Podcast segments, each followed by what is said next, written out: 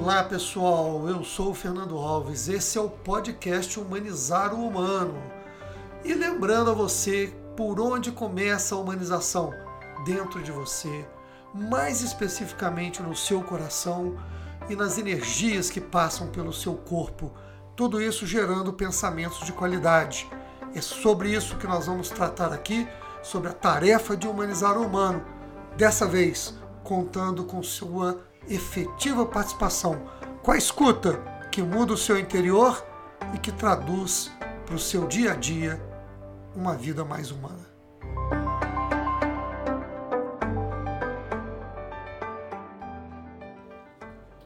Muito bom, vamos aqui retomando o nosso podcast, começando com uma ideia de Ortega y Gasset que dizia que eu sou eu e minhas circunstâncias.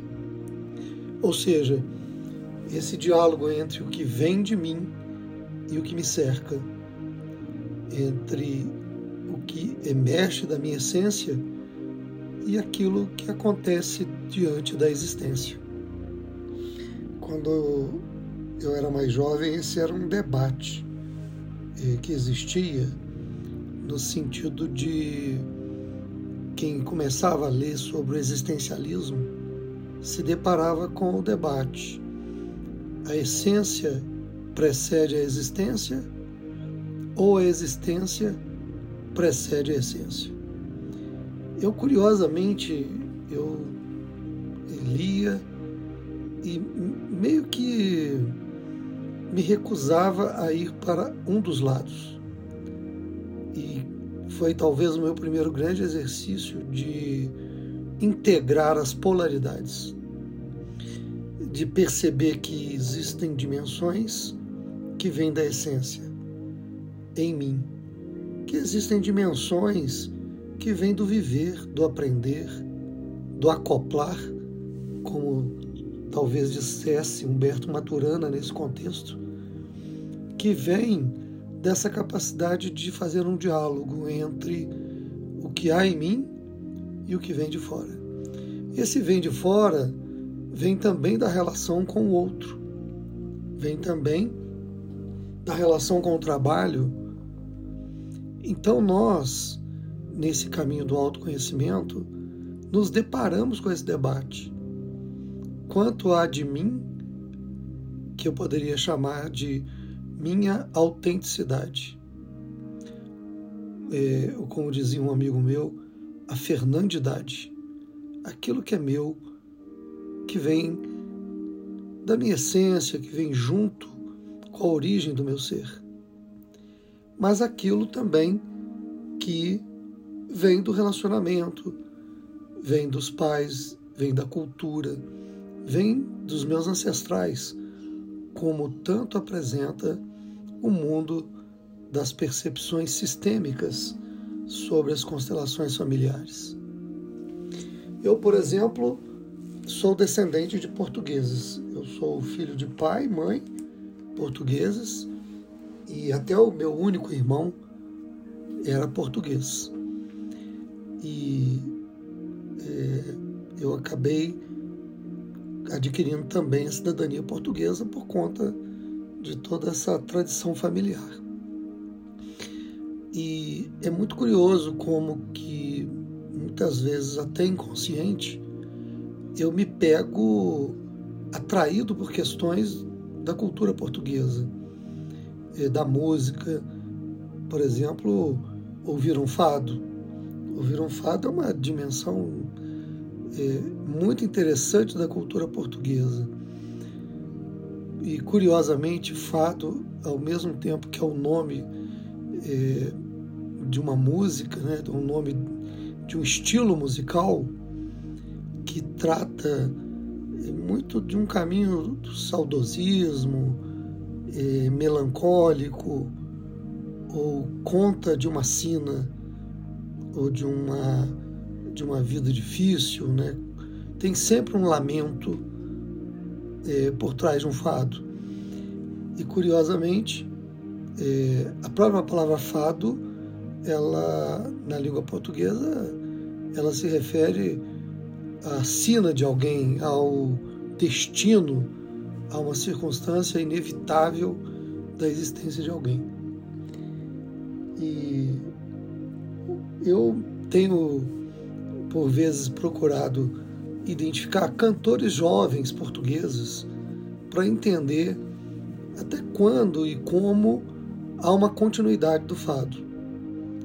E, curiosamente, eu me deparei é, por essas passagens de Instagram e descobri uma cantora jovem chamada Bia, que no Instagram dela ela assina como Bia Cabos e que traz uma versão muito interessante do fado, é, por ser extremamente jovem, cantando um estilo musical tão antigo, mas que até recentemente ela conseguiu com maestria junto a um DJ é, fazer um diálogo entre o fado e a música eletrônica, né?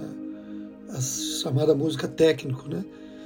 E, e eu queria aqui agora trazer um pedacinho de um verso de uma música dessa jovem, um, um verso que eu poderia chamar de um poema, e que ela é, expressa algo extremamente profundo que eu queria trazer para esse encontro de hoje. E eu vou colocar aqui, vamos ver se fica bem gravado para vocês. Será que toda a gente é livre para sentir saudade? Será que toda a gente é livre para sentir saudade? Olha a força desse verso. Será que toda a gente é livre para sentir saudade.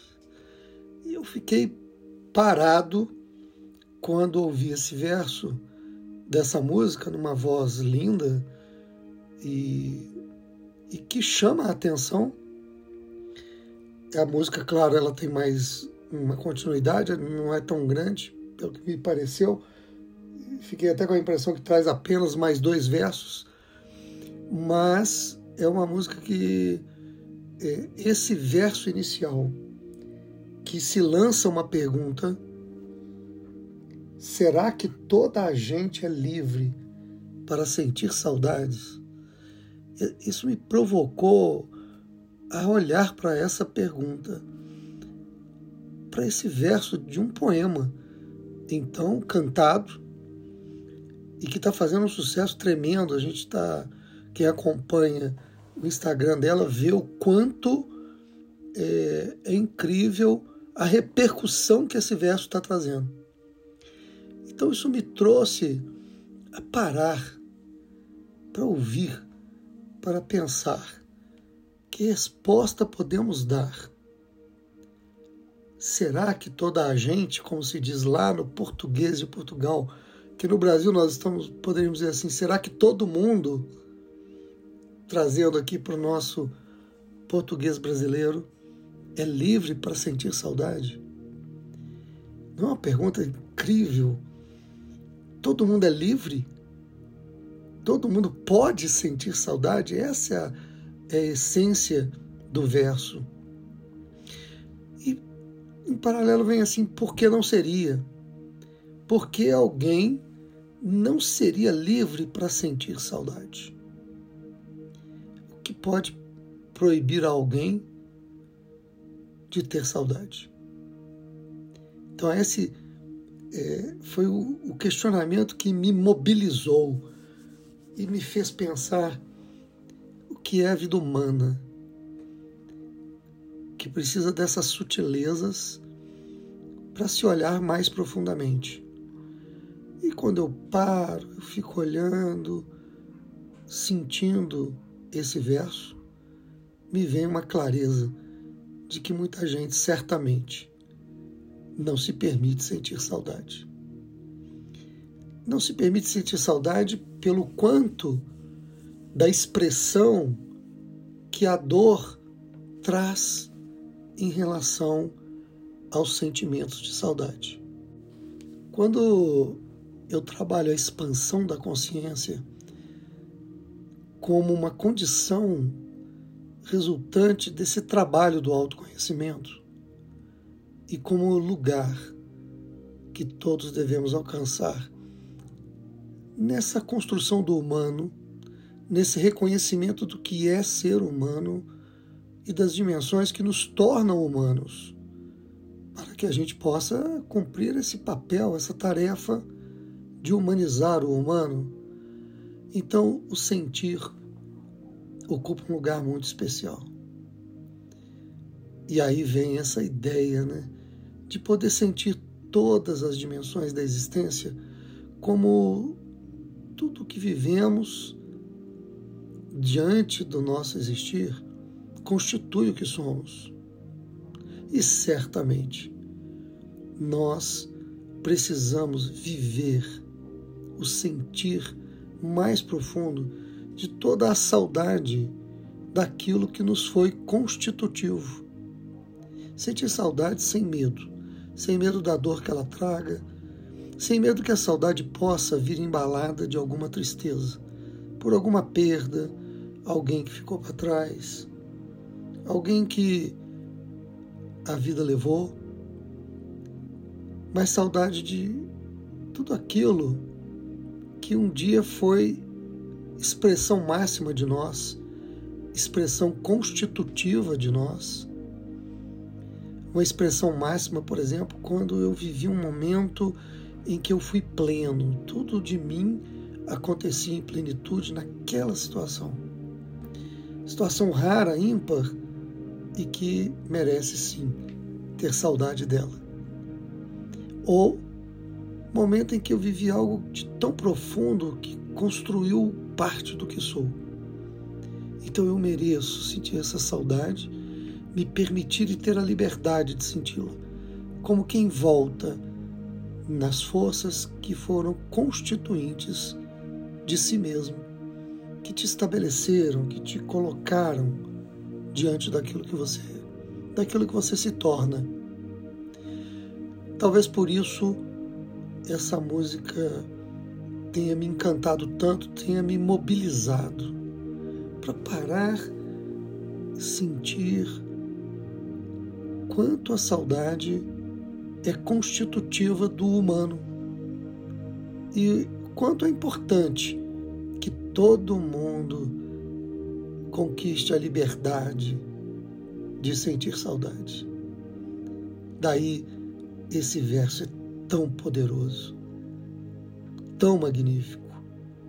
Me resta agradecer a Bia por trazer de dentro da sua alma esse verso e oferecer ao mundo, a cada um de nós, com essa voz incrível que eu aqui deixo para fechar o podcast de hoje com vocês.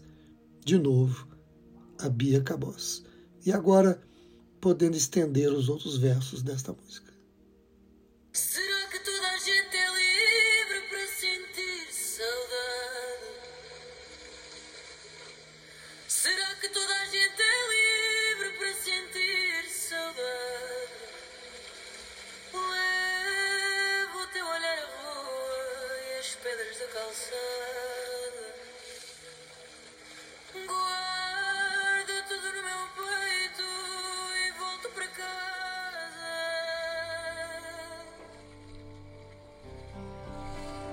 Eu quero agradecer a você por participar desse podcast.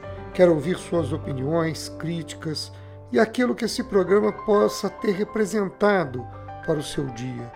Quero muito encontrar você no trabalho gratificante de humanizar o humano, esse caminho para sermos de fato divinos na arte de viver.